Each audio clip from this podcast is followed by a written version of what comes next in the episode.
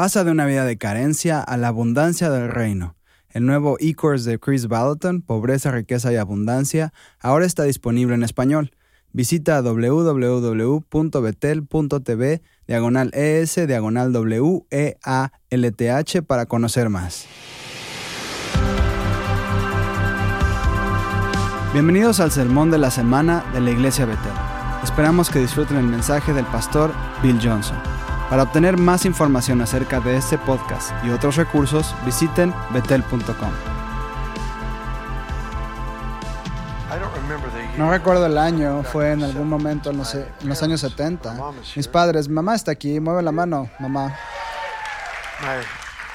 Mis padres pastorearon aquí en Betel de 1968 hasta creo 1982. Durante ese tiempo fui parte del personal durante cinco de esos años, del 73 al 78, y creo que fue en algún momento en 1974, en algún momento en ese año, mi padre comenzó a enseñar del libro de Ezequiel, y él habló de que todos los creyentes son sacerdotes bajo el Señor.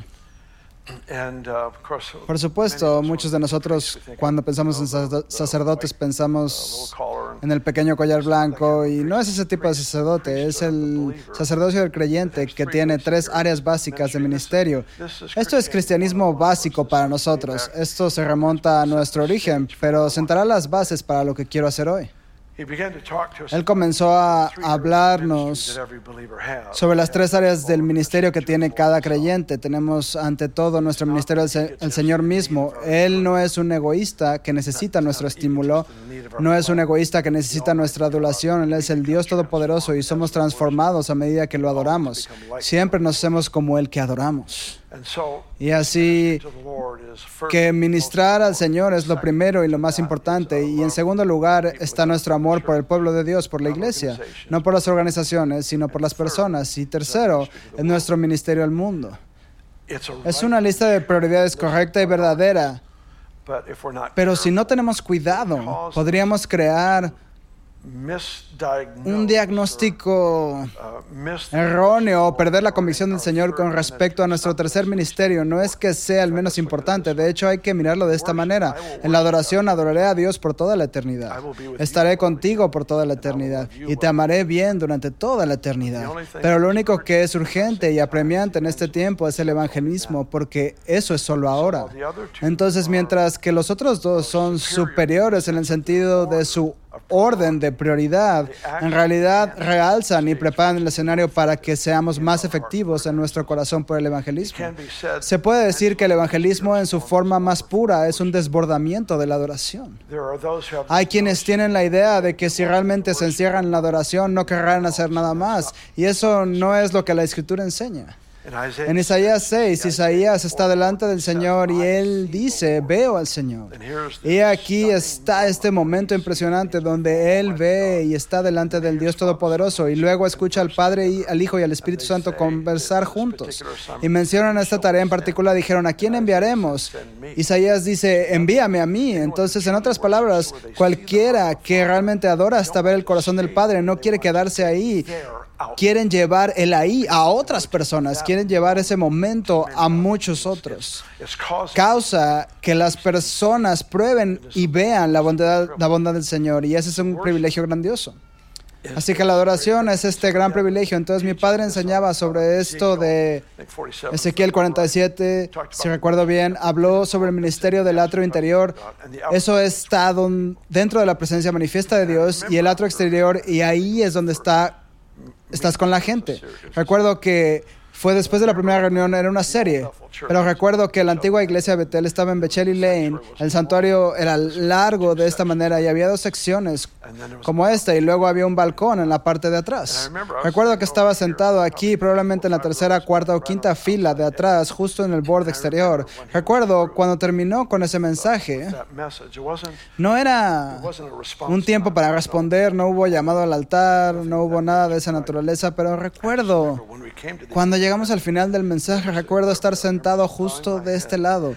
Recuerdo que solo incliné la cabeza e hice esta oración. Le dije, Dios, te doy el resto de mi vida para que me enseñes esto. Sabía que acababa de escuchar la palabra que debía definir el resto de mi vida. Desde ese día, el Señor ha estado um, inculcando en nosotros su corazón por la adoración. Una vez más, Él en realidad ni siquiera busca la adoración, Él busca adoradores porque los adoradores son personas transformadas. y eso es a lo que Él desea que atraernos. La escritura dice, Él busca adoradores él busca la adoración de aquellos que adoran en espíritu y en verdad. Entonces, desde ese día, eso se ha convertido en un estándar para esta familia de la iglesia. Y hoy en día tenemos cosas que son muy normales para nosotros, que en ese día se luchó por alcanzar, se trabajó muy duro para enseñar línea sobre línea y para reestructurar el sistema de prioridades de la iglesia.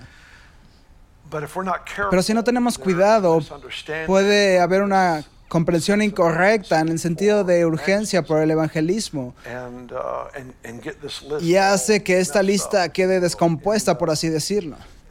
En Isaías 60, por ejemplo, dice, Dice, tus muros serán llamados salvación, tus puertas alabanza. Está describiendo a la iglesia, está describiendo al pueblo de Dios como una ciudad, como una comunidad. Así que esa es la metáfora, esa es la ilustración. Y básicamente dice, la salvación de Dios es lo que te protege, son las paredes alrededor de la ciudad, eso es lo que te mantiene a salvo. Y luego dice, tus puertas son alabanzas. Así que está describiendo este lugar a través del cual Dios entra para compartir e interactuar con su pueblo y es llamado alabanza. Y así sabemos bíblicamente que entramos a sus puertas con acción de gracias en nuestro corazón, entramos a sus atrios con alabanza. Entonces hay una progresión hacia la presencia, hacia la gloria y, de, y debe ser la ambición de cada creyente. Tenemos servicio tras servicio, por lo general son llamados servicios de adoración en los boletines en todas las naciones. Y muy raramente la adoración realmente sucede, porque la adoración es este lugar íntimo, muy tierno de interacción con Dios. No lo digo con el propósito de crear vergüenza, solo digo, solo quiero decir que es tan profundo y tan extenso entrar en este en esto llamado encuentro divino. Entonces aquí tenemos esta imagen que estoy tratando de crear para ustedes que dice, tus muros son salvación y tus puertas el lugar donde existe esta entrada a la presencia es la alabanza. Y alrededor de 15 versículos más adelante, dice, ahora estamos en Isaías 62, él dice, pasa, pasa por las puertas, abre camino para el pueblo. Muy bien en el contexto, ¿qué son las puertas? Alabanza. Entonces ahora Él nos exhorta, pasa, pasa por las puertas, abre camino para el pueblo. Tienes que comprender la imagen aquí. Algo sucede cuando el pueblo de Dios se convierte en un pueblo de adoración. Hay algo que sucede con un cambio atmosférico en las ciudades, sobre regiones de la nación, porque hay personas que adoran en ese ambiente. Te estás convirtiendo en un adorador, alguien que se presenta ante el Señor para adorar en tu hogar. No sé cómo explicarlo, no lo entiendo, pero sé que esto es una realidad. Nos presentamos regularmente solo para exaltar el nombre del Señor Jesús. Tienes vecinos a tu alrededor que enfrentan un problema desde hace un año y que nunca hubieran considerado a Dios como una posible solución, pero debido a que eres un adorador, algo ha cambiado con respecto a lo que ellos pueden alcanzar debido a la influencia de tu vida en ese ambiente. Adorar a Dios es central para lo que somos. Así que me gusta desglosarlo de esta manera. No me interesan las fórmulas en la presencia, pero me ayuda a manejar las cosas. Hay acción de gracias, hay alabanza y hay adoración.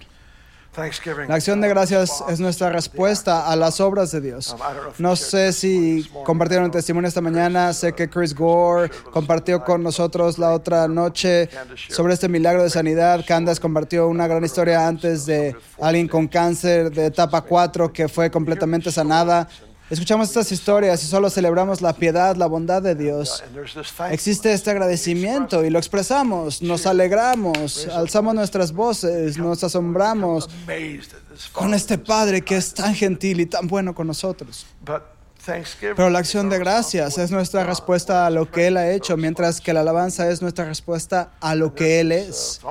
Es casi como una acusación a la nación de Israel. En los días de Moisés dice, Israel estaba familiarizado con las obras de Dios, pero Moisés estaba familiarizado con sus caminos. En otras palabras, tomaron la acción y la siguieron hasta que descubrieron su naturaleza. Ellos siguieron esto que él había hecho. No solo estaban satisfechos con el aguas que salía de una roca, por así decirlo. No estaban simplemente satisfechos con la provisión, protección o liberación. Querían encontrar a aquel que era el autor de esa misma acción, de esa misma liberación o protección o provisión o lo que fuera. Entonces tenemos acción de gracias, es nuestra respuesta a las obras de Dios, alabanza es nuestra respuesta a sus caminos, adoración, siempre pienso en términos de adoración como mi respuesta a su presencia. No significa que no significa solo discernir emocionalmente, porque a veces la adoración llega en un punto muy bajo.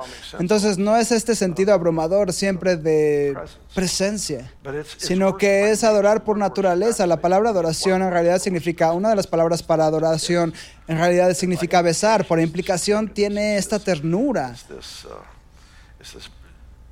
Es esta interacción profunda entre tú y la persona a quien adoras.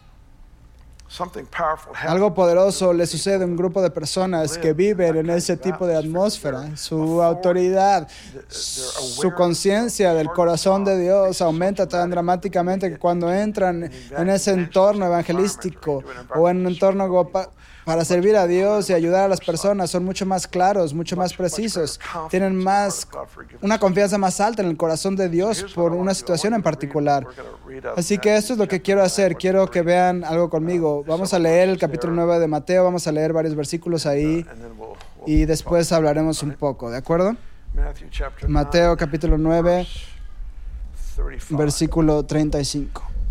Y Jesús recorría todas las ciudades y aldeas enseñando en las sinagogas de ellos, proclamando el Evangelio del Reino y sanando toda enfermedad y toda dolencia. Y viendo las multitudes, tuvo compasión de ellas, porque estaban angustiadas y abatidas como ovejas que no tienen pastor. Entonces dijo a sus discípulos, la mies es mucha, pero los obreros son pocos. Por tanto, rogad al Señor de la mies que envíe obreros a su mies. Versículo 37. La mies es mucha, pero los obreros son pocos. Por tanto, rogad al Señor de la mies que envíe obreros a su mies. Siempre he estado fascinado con este versículo por esta razón. Él no dijo oren por la cosecha. Creo que hay otras escrituras que se prestan a eso.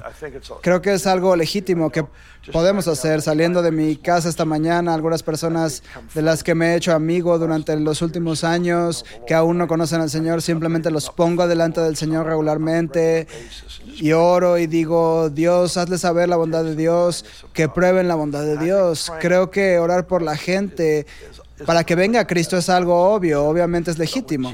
Pero cuando Jesús quería dar una instrucción que estaba a punto de afectar el curso de la historia, no dijo oren por la cosecha, él dijo oren por los cosechadores. Oren por los cosechadores.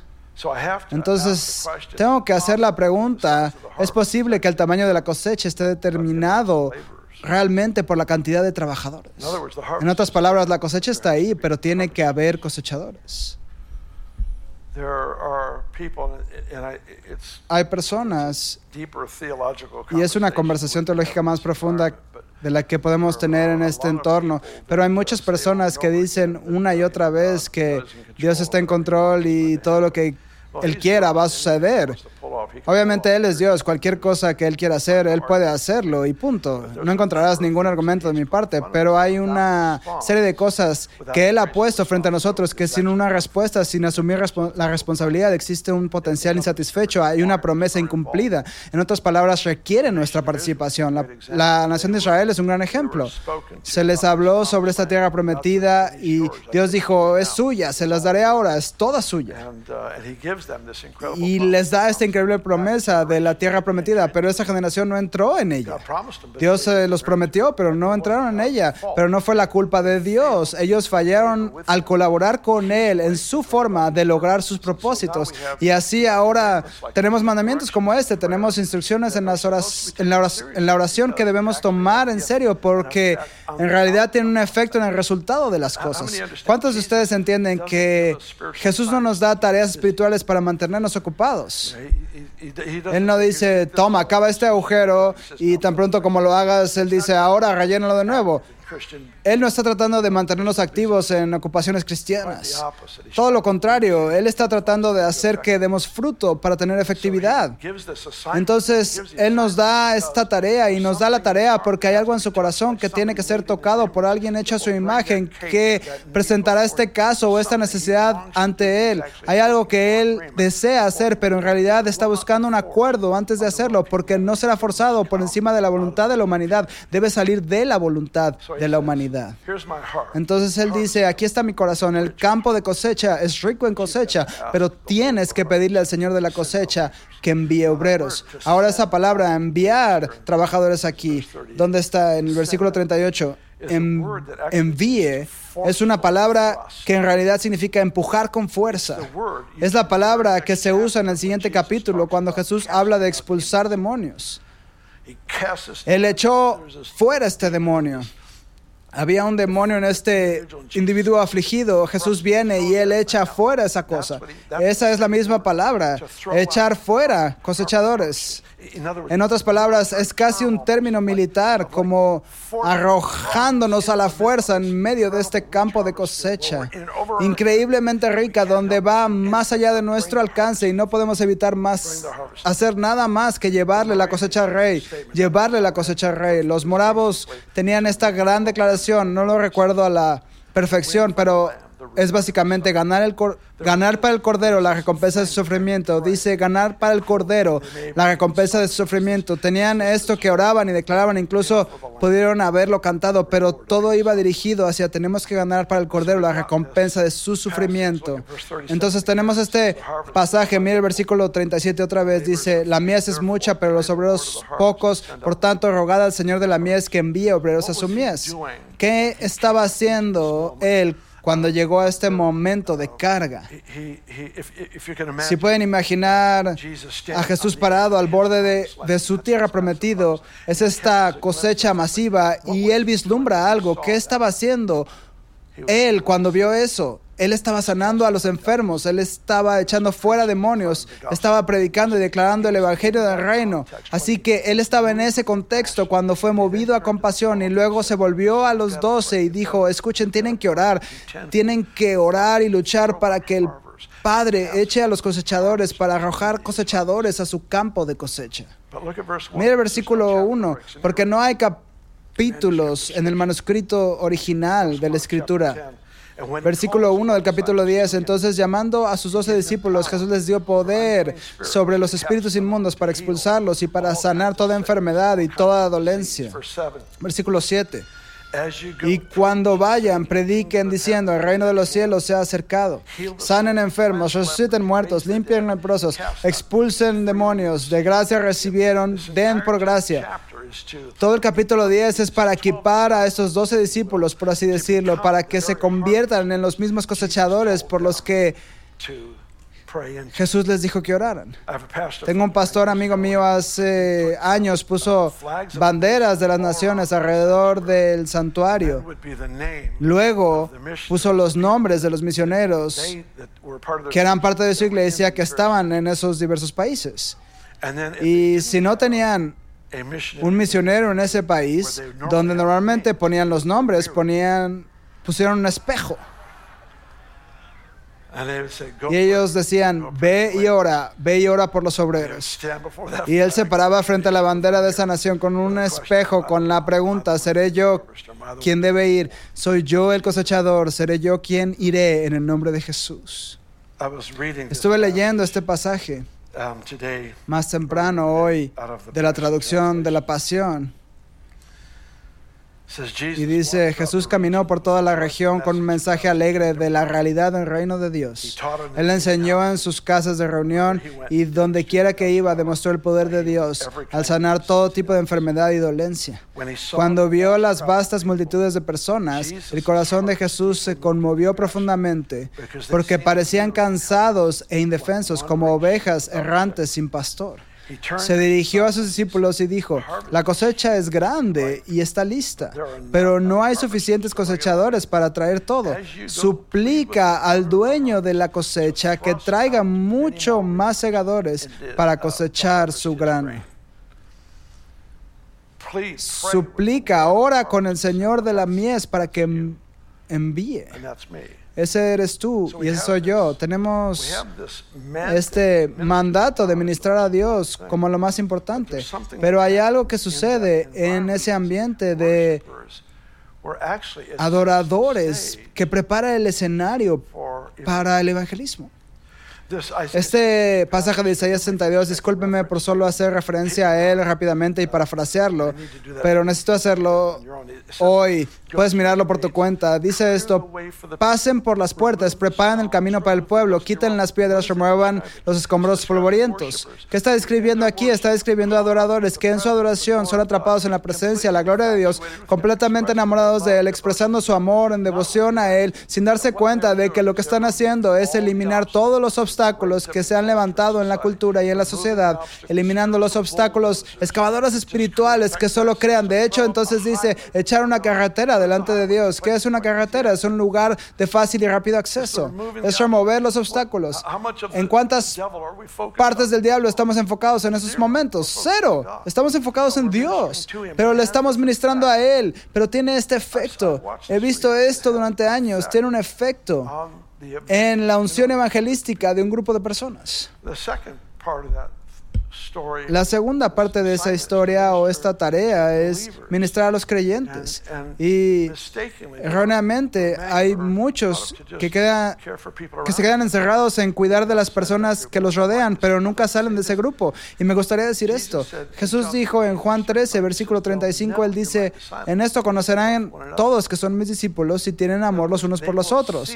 En otras palabras, verán cómo caminas compasivamente a través del conflicto, te observarán Mientras respondes a la persona que está en crisis y necesidad, ellos te observarán cuidando de ellos, verán cómo practicas la comunidad, cómo aprenden juntos a reinar en vida. No es una competencia entre sí, pero es una verdadera comunidad que busca glorificar a Dios al reinar en vida juntos. Verán eso y llegarán a la conclusión. Ellos son mis discípulos. Déjenme ponerlo en este lenguaje. Verán su amor los unos por los otros y se convencerán de que Jesús fue resucitado entre los muertos. Él está presente en medio de su pueblo. Evangelismo.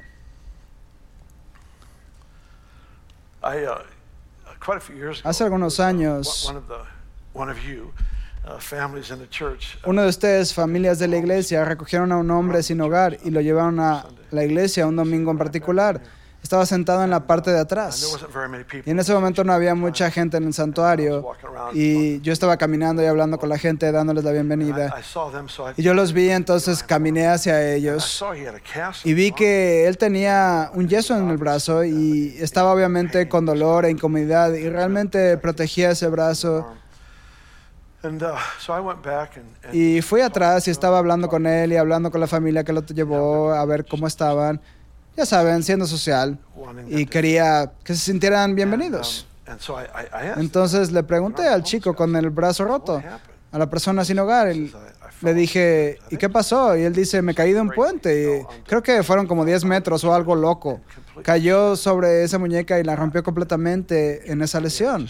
Acaba de pasar, así que era muy reciente. Estaba vigilando y cuidando de ese brazo roto.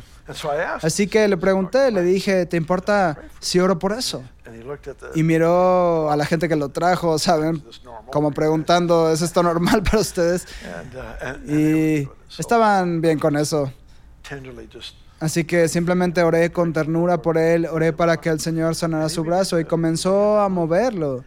Desearía tener un video de esto porque sus ojos se abrieron así, se quedó boquiabierto y miró a las personas que lo trajeron porque ahora no tenía dolor y recobró todo el movimiento y el uso de su brazo. Fue algo maravilloso ver que sucediera esto. Hemos visto que eso sucede innumerables veces a lo largo de los años. Poco después de esta oración, subí y la gente comenzó a entrar, comenzamos a comenzamos el servicio, adoramos al Señor, como nos encanta hacer, oramos los unos por los otros, hicimos las cosas que nos gusta hacer, abrimos la palabra. Cuando terminé, invité a la gente a venir a conocer a Jesús. Adivina quién fue el primero en pasar. El chico que acababa de probar la bondad del Señor. Mira, queremos que la gente compre una comida completa, pero no les damos muestras.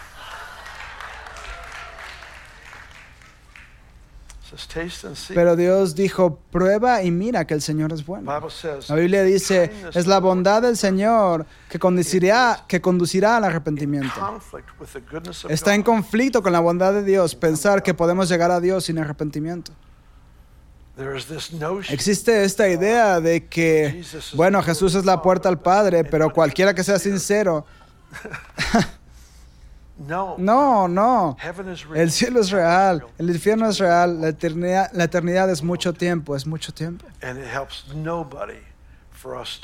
Y no nos ayuda en nada diluir y arruinar este simple mensaje del Evangelio, que de la bondad del Padre, Él dio a su propio Hijo como una ofrenda para pagar, expiar, para cubrir.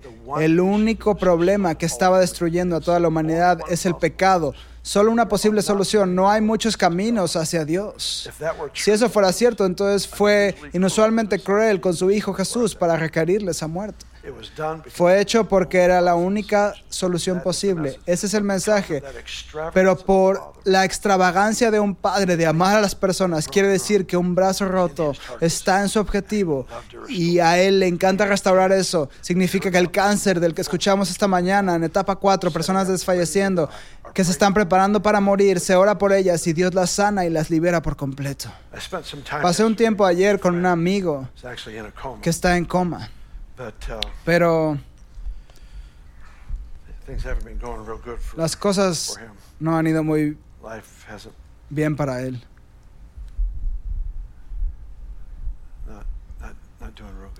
No les está yendo muy bien. Los órganos están dejando de funcionar, el corazón, el hígado. Tuve la maravillosa oportunidad de ir y estar con él con su esposa y sostener su mano y solo hablar con él como si estuviera sentado en la cama. Recuerdo a Ray Larson, quien pastoreaba aquí antes que yo, maravilloso hombre de Dios, un amigo maravilloso, tenía un don inusual para el evangelismo. Lo traje de, lo traje de vuelta después de pastorear aquí. Le dije, que predicaron domingo y lo hizo y le dije, asegúrate de hacer un llamado al altar. Tantas personas que se salvaron ese día. ¿Cuántos recuerdan el movimiento de la gente de Jesús? Podía solo estornudar y la gente se convertía, ¿saben? Fue uno de esos momentos en la historia donde la gente, los peces saltaban al bote. Entonces yo estaba ahí junto a su cama hablando con él. Ray Larson, la historia que les iba a mencionar. Había una joven que tuvo un accidente automovilístico aquí en Reading fue al hospital para orar por ella, estaba en coma, cerca de la muerte, y él solo habló con ella como si estuviera despierta, porque el hombre espiritual, la mujer espiritual está despierta. Recuerden eso cuando vayan a una habitación de hospital. Él compartió el Evangelio con ella y luego oró con ella para recibir a Cristo. Y cuando terminó, levantó la vista y una lágrima bajó por un lado de su cara. Y poco tiempo después, ella murió. Quiero que sea difícil llegar al infierno desde Reading. Quiero que sea difícil. Hemos hecho esto en tiempos pasados en los que hemos orado especialmente por los trabajadores de la sala de emergencias, por las personas que que cuidan de quienes están muriendo en los hospitales, en los lugares de convalecencia, por los conductores de ambulancias, los policías, los bomberos, todas estas diferentes personas que tienen más probabilidad de estar con alguien cuando están a punto de morir. Quiero que sean personas que sean conscientes de Dios, que no sean tímidas en ese momento, porque estuve hasta el borde de la eternidad con mi amigo, al borde de la eternidad. Comencé a recordarle su propósito en la vida. Creo que el Señor lo va a levantar. Pero aparte de eso, al borde de la eternidad, le recordé por qué estaba vivo, para lo que fue comprado, cuál es su cometido, afirmando ese lugar en Cristo, que es que debemos darlo todo. Su esposa estaba ahí. Ella me dijo, she knows he heard because que ella sabe que él escuchó porque mientras lloraba por él, él abrió los ojos y me miró. El punto es que la eternidad es mucho tiempo. Y no es una posición que sea paranoica, no se basa en el miedo. Es-. Dios mío, amamos a la gente. Amamos a la gente. Amamos a la gente. Fueron los leprosos los que entraron en el camp. campo del enemigo, si recuerdan la historia en el Antiguo Testamento, y Dios había alejado al enemigo, y ahí están todas estas riquezas, toda esta comida, y habían estado muriendo de hambre. La ciudad en la que estaban, literalmente, se estaba muriendo de hambre. Ellos están comiendo toda esta comida, y ellos dijeron, espera un minuto, esto no es correcto, no podemos disfrutar todo esto por nosotros mismos, tenemos que volver a anunciar en la ciudad lo que encontramos, y regresan corriendo como evangelistas del Antiguo Testamento, y les dicen que les espera una comida y que pueden ir y tener todo lo que quieran. Y ese es el Evangelio, eso es lo que hacemos. Tomamos estas increíblemente buenas noticias, noticias de gozo de un rey su reino, donde hay un verdadero perdón de pecado, un nuevo comienzo, el empoderamiento para vivir completamente para Él. Esta ofrenda viva donde obtenemos el privilegio de adorar a Dios y amar a las personas y hacer una diferencia y aumentar el tamaño de la cosecha. No se trata de una membresía en Betel, ni siquiera se trata de que tú y yo podamos poner otra insignia en la parte de atrás de nuestra Biblia. No tiene nada que ver con eso. Tiene que ver con que Él es digno de una cosecha considerable. Esa frase moraba, ganar para el Cordero la recompensa de su sufrimiento. Esta es la razón por la que estamos vivos. Si no fuera por eso.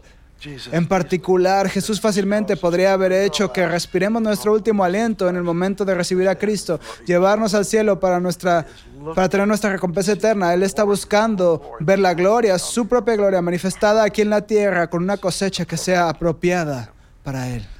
Uh. Una última ilustración.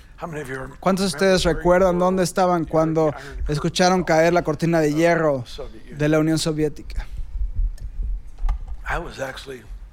En was realidad, yo estaba en Reading, pero pastoreaba en Weaverville. Estuvimos aquí con un grupo de hombres. Estábamos haciendo un retiro para hombres en uno de los hoteles locales.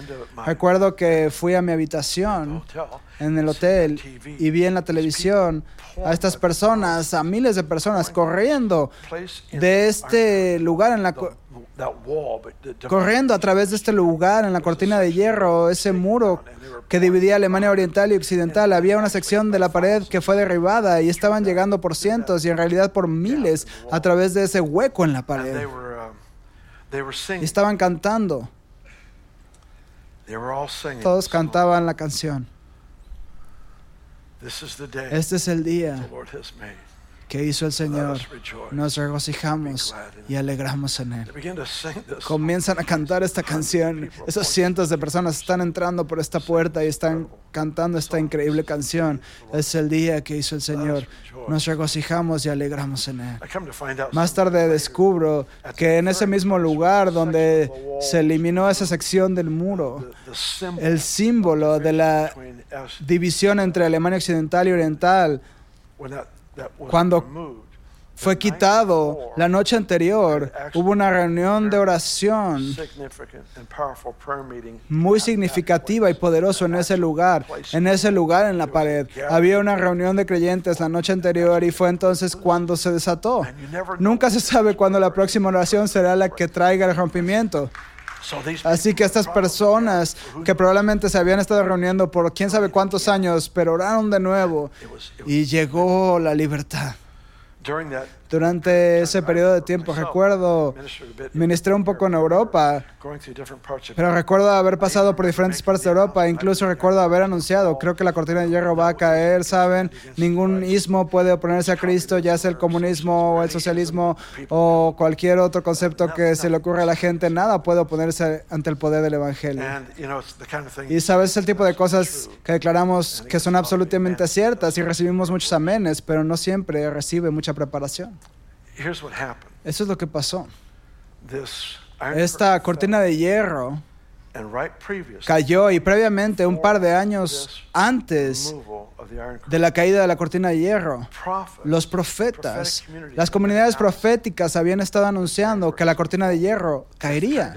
Y es el tipo de cosas a las que todos decían amén, pero nadie se estaba preparando para ello. No se había ahorrado dinero, no habían trabajadores listos para ir en el momento en que cayera la cortina de hierro, no había ninguna de estas cosas, todo era un concepto. En sí, estamos de acuerdo, amén, pero nadie estaba listo para ir.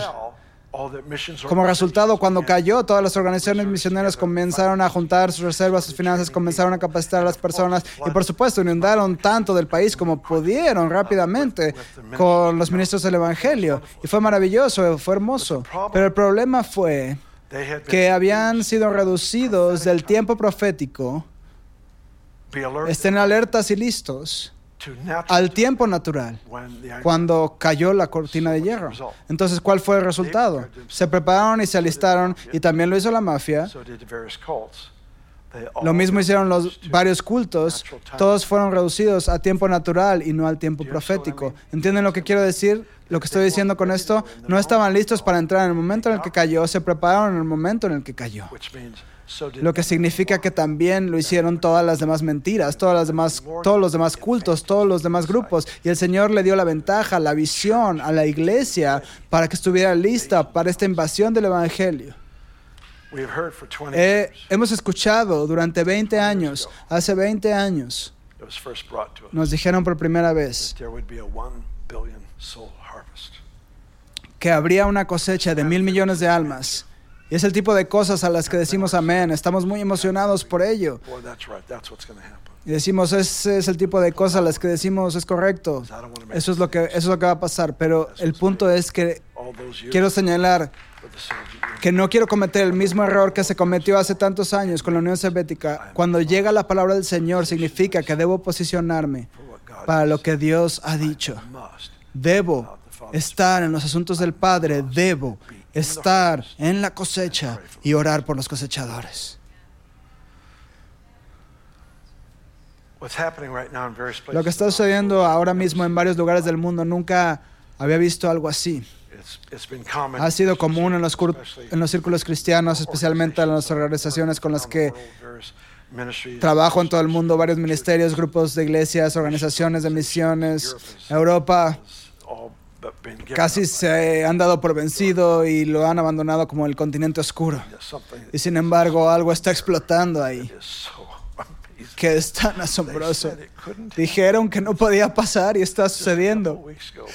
Hace solo un par de semanas, Ben Fitzgerald, uno de los nuestros, estamos en Austria y miles de creyentes están en las calles compartiendo el Evangelio. La gente se está salvando. La gente corre en este gran auditorio, corre de atrás hacia el frente solo para encontrarse con este Jesús y venir a Cristo. Hay algo. Dijeron que no podía pasar, no en lugares así. En Alemania hace unos años, Nuremberg, eligieron ese lugar porque ese es el lugar donde Hitler anunció lo que haría y querían volver directamente a la raíz de ese movimiento y ver un cambio redentor en el que se levantaría una generación para no promover el nazismo, sino el Evangelio de Jesús. Algo ha sucedido en Alemania desde ese evento, algo ha sucedido y se está extendiendo por varias partes de Europa.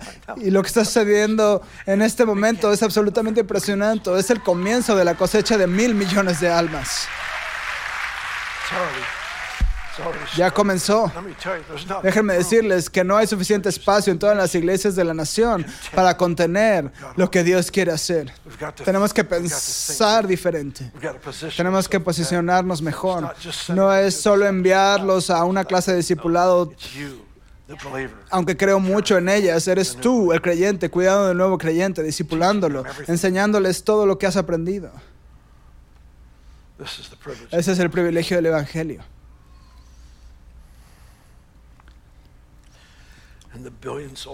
La cosecha de mil millones de almas ha comenzado. Y no quiero estar en el cielo mirando lo que podría haber sido posible.